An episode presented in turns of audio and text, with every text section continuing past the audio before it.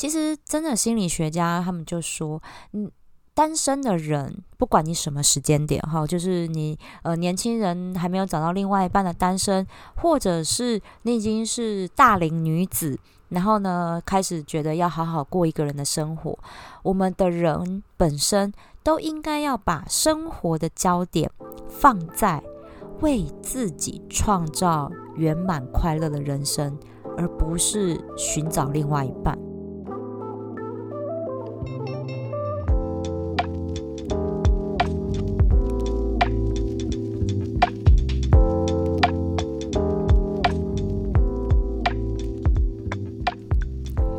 欢迎收听香气 Talk，我是心灵调香师 Misato。上周啊，我和另外一个台北的朋友，我们到一个呃中部的朋友家去过夜。我们三个呢都是单身女子，所以我们叫这一次呢叫做单身女子的深夜聚会。因为我们是星期五晚上，然后搭火车，然后就下去我朋友家这样子。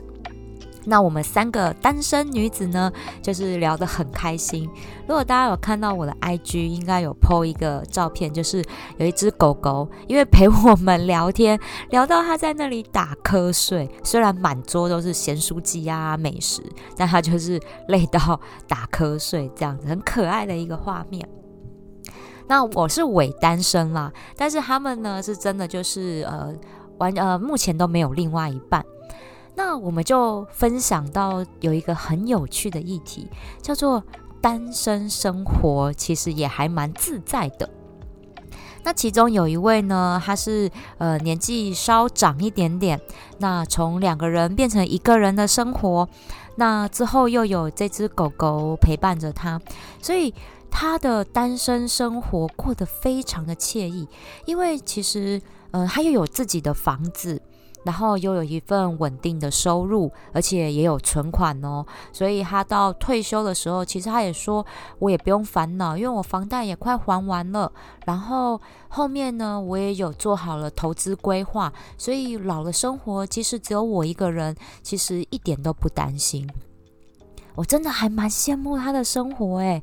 知道他的，即使是已经年过五十了。身材保持的非常好，然后人呢每天都是非常有精神、容光焕发的。然后我就很喜欢他，因为他呢又跟我们一起，我们都是喜欢读书，所以我们都会互相分享阅读啊，然后听音乐啊之类的，看戏剧等等，还有这些很有趣、轻松的话题。所以我还蛮羡慕他的惬意的生活。那另外一个呢是呃三十五岁左右的女生，那她也是很喜欢阅读，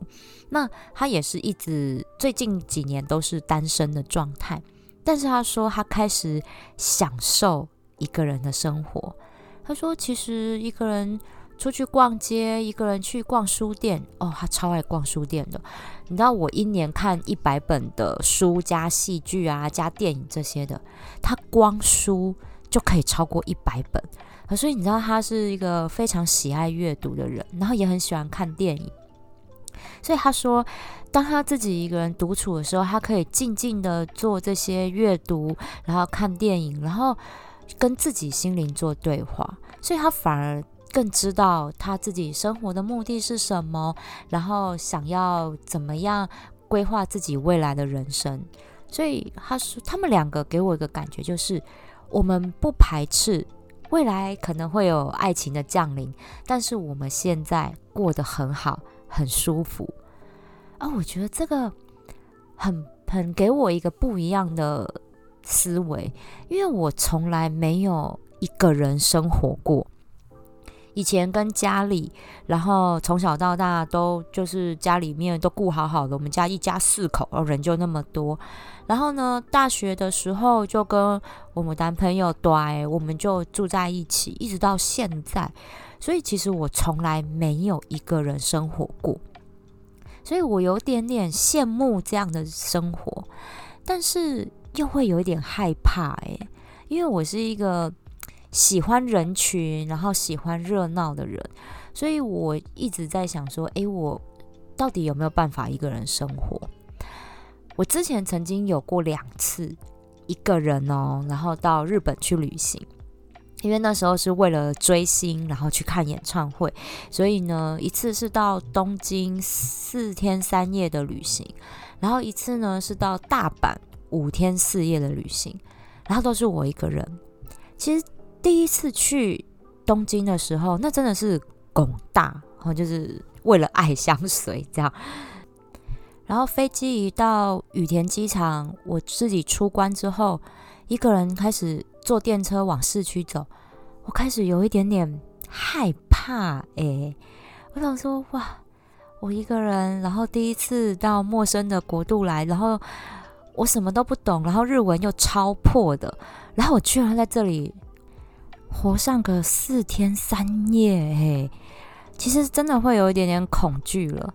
然后呢？要到饭店 check in 出来，然后要到演唱会的现场，这中间是比较兴奋啦。但是因为之前的节目我也提到，就是那场演唱会我也没有买到黄牛票，然后我到明治神宫去跨年。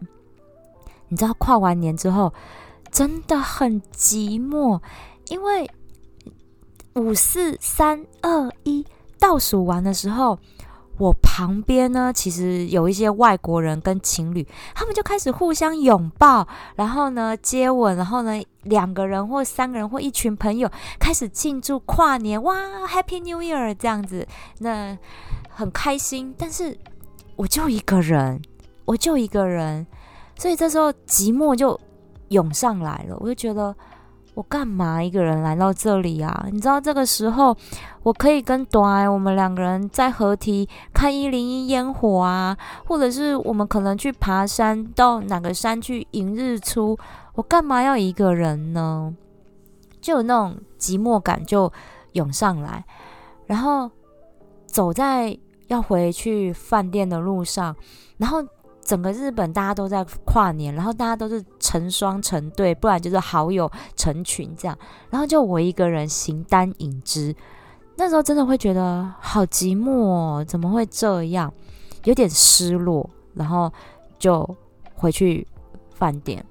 就对我来讲，真的是一个蛮有记忆点的一个跨年。那后来隔天一月一号，日本是全国放假一天的，你知道连百货公司都没开，我超羡慕的。你知道台湾的百货不止元旦哦，连农历春节除除夕那一天，你都还要营业到下午六点，都没有全国放假一天这件事。哦，所以日本居然是全国百货都放假哦，都很多民营的机构其实都是放假的。但我走在银座的街头，基本上超冷清，只有连锁咖啡店有开。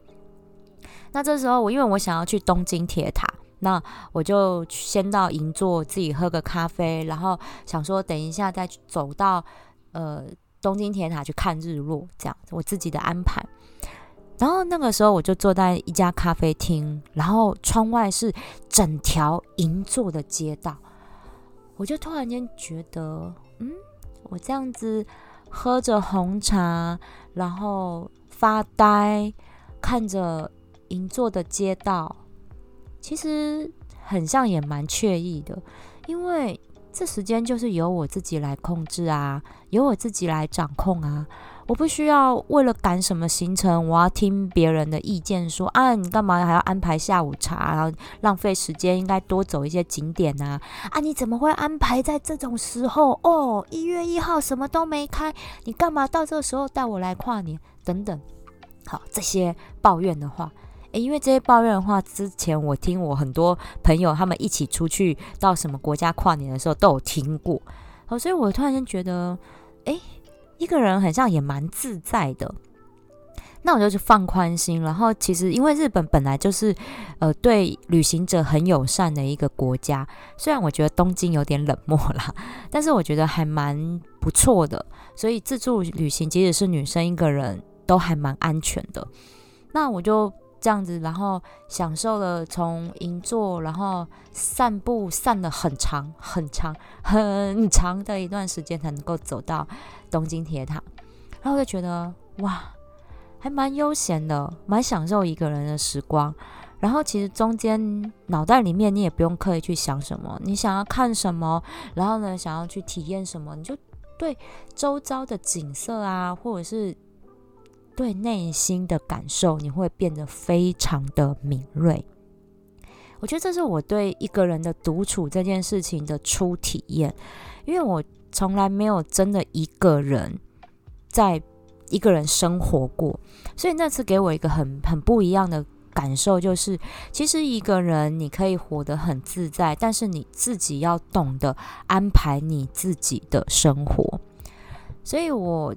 这一次跟这两位单身好友们的聚会，我会觉得说。对他们都好懂得自己安排自己的生活，所以他们让自己的人生过得很充实，但也不排除就是诶，我会接受另外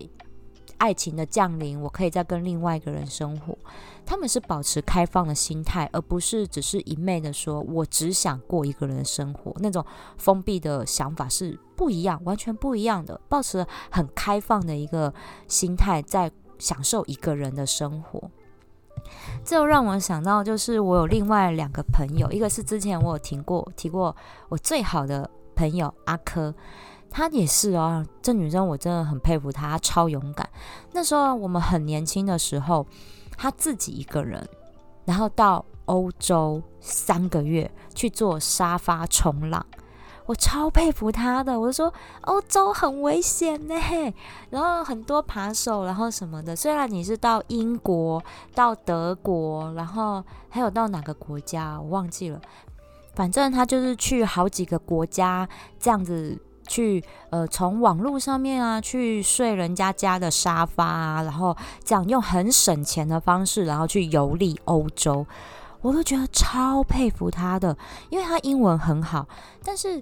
在英国通啦，但在欧洲我不晓得是不是也这么通，因为很像欧洲德文跟法文比较比较多人讲吧，我没什么概念。但是她就很勇敢的一个女生就去了，然后也认识了很多人，然后到现在其实还是有很多的那时候认识的外国朋友，然后继续有往来等等。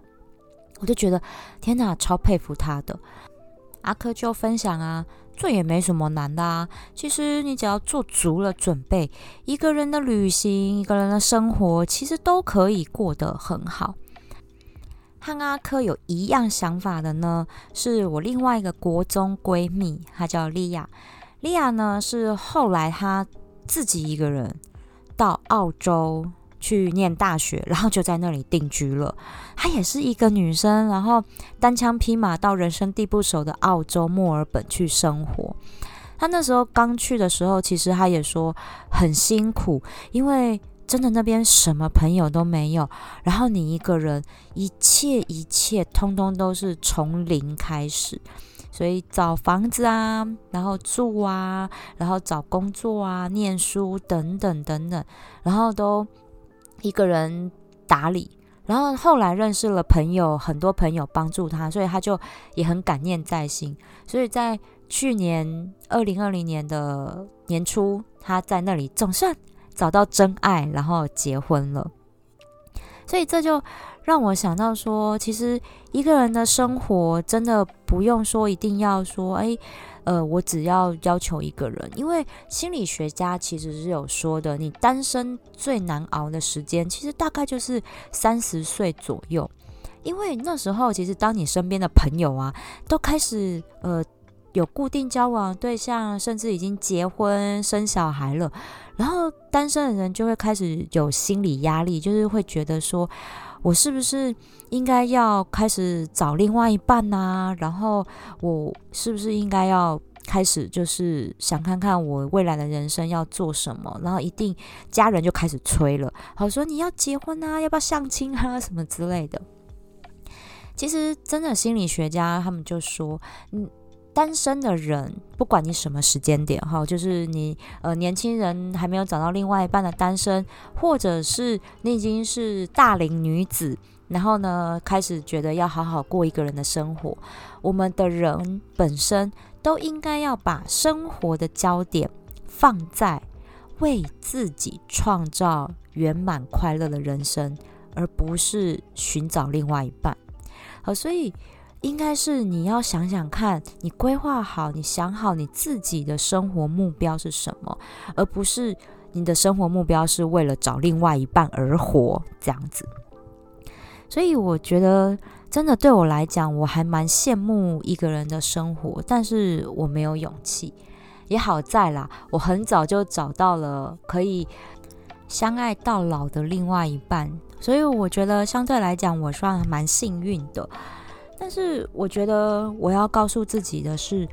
总有一天我还是会是一个人的。可能你说分手也有可能，或者是我们到老的时候，我们都不知道哪一个人会先离开这个世界，所以。我一定还是会面临到我要一个人生活的时候，所以我觉得只有一个人的生活一定要脑袋非常的清楚，你要好好的规划自己的生活，而不是封闭自己的心。所以我还蛮羡慕我这些朋友都超有想法的，都懂得规划自己的生活，然后让自己就算一个人，然后还是可以展现出来自己。光彩亮丽，然后很快乐、健康的一面，所以这是我觉得哦，这次的单身女子深夜聚会让我收获非常大的一件事情，就是要学会和自己独处，我觉得这是超特别的。但是呢，和自己独处的时候，其实像我朋友除了养狗狗可以陪伴之外，也有植物精油可以陪我们一起度过我们的人生哦。有哪些植物精油呢？音乐过后回来跟你分享哦。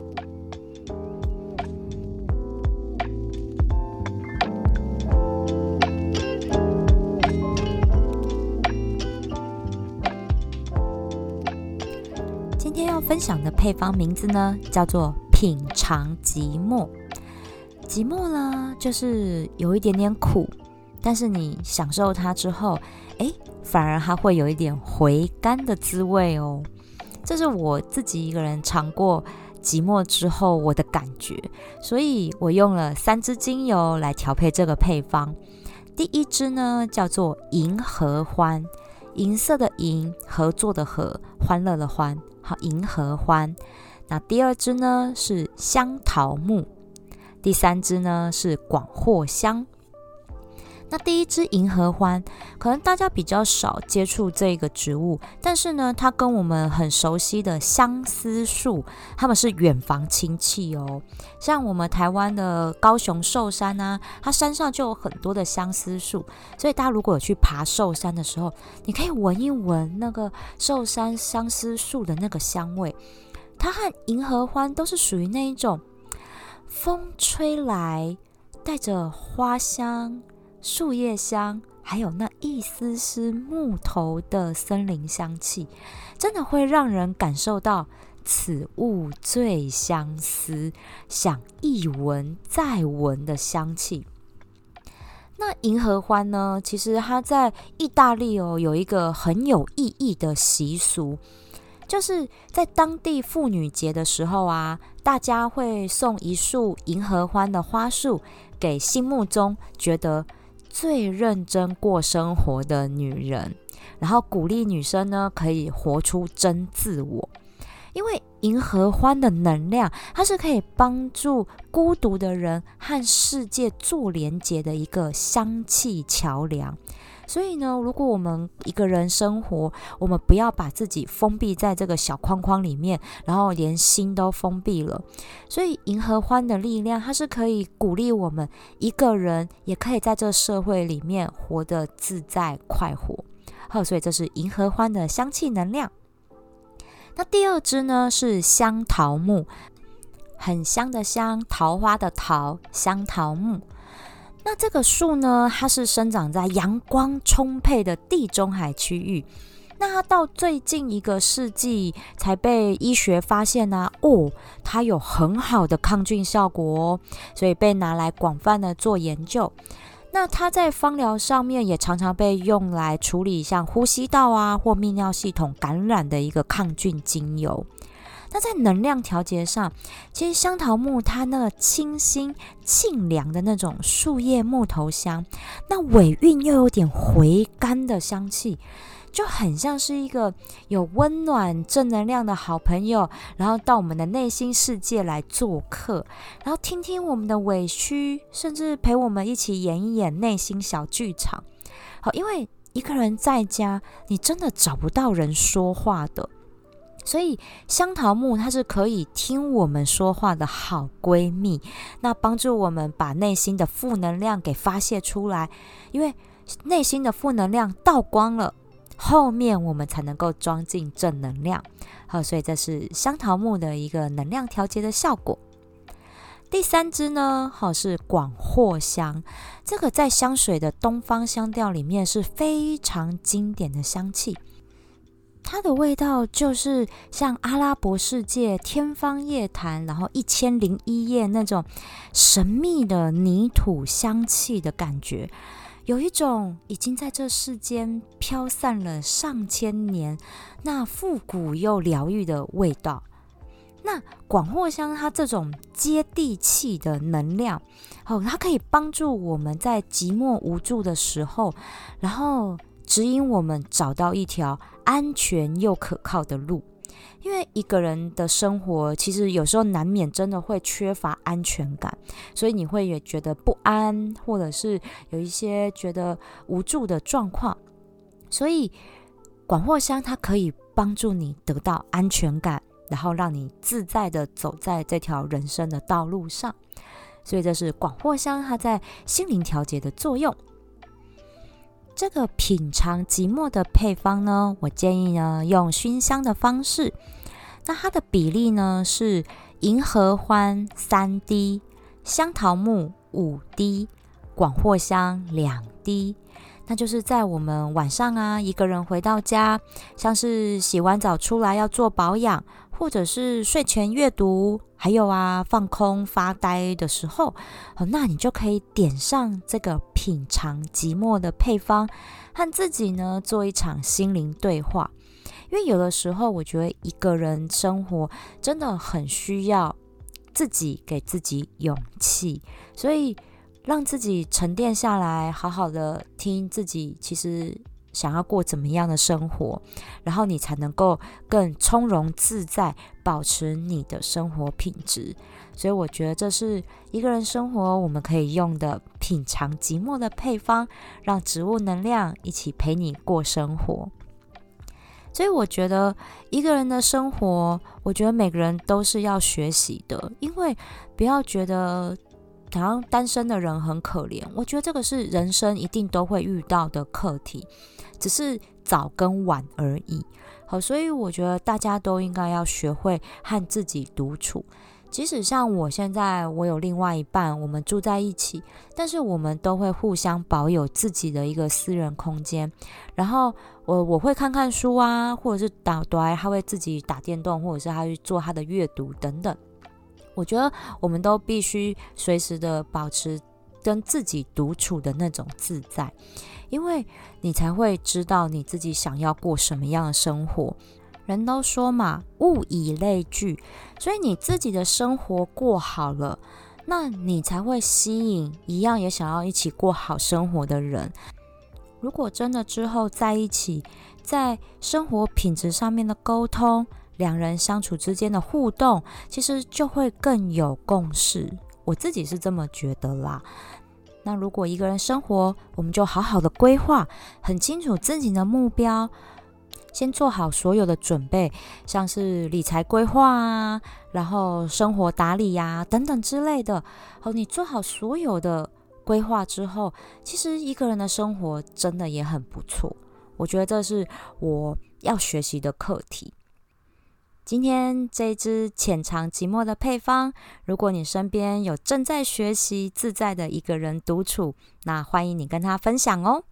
香气 Talk，我们下次聊喽。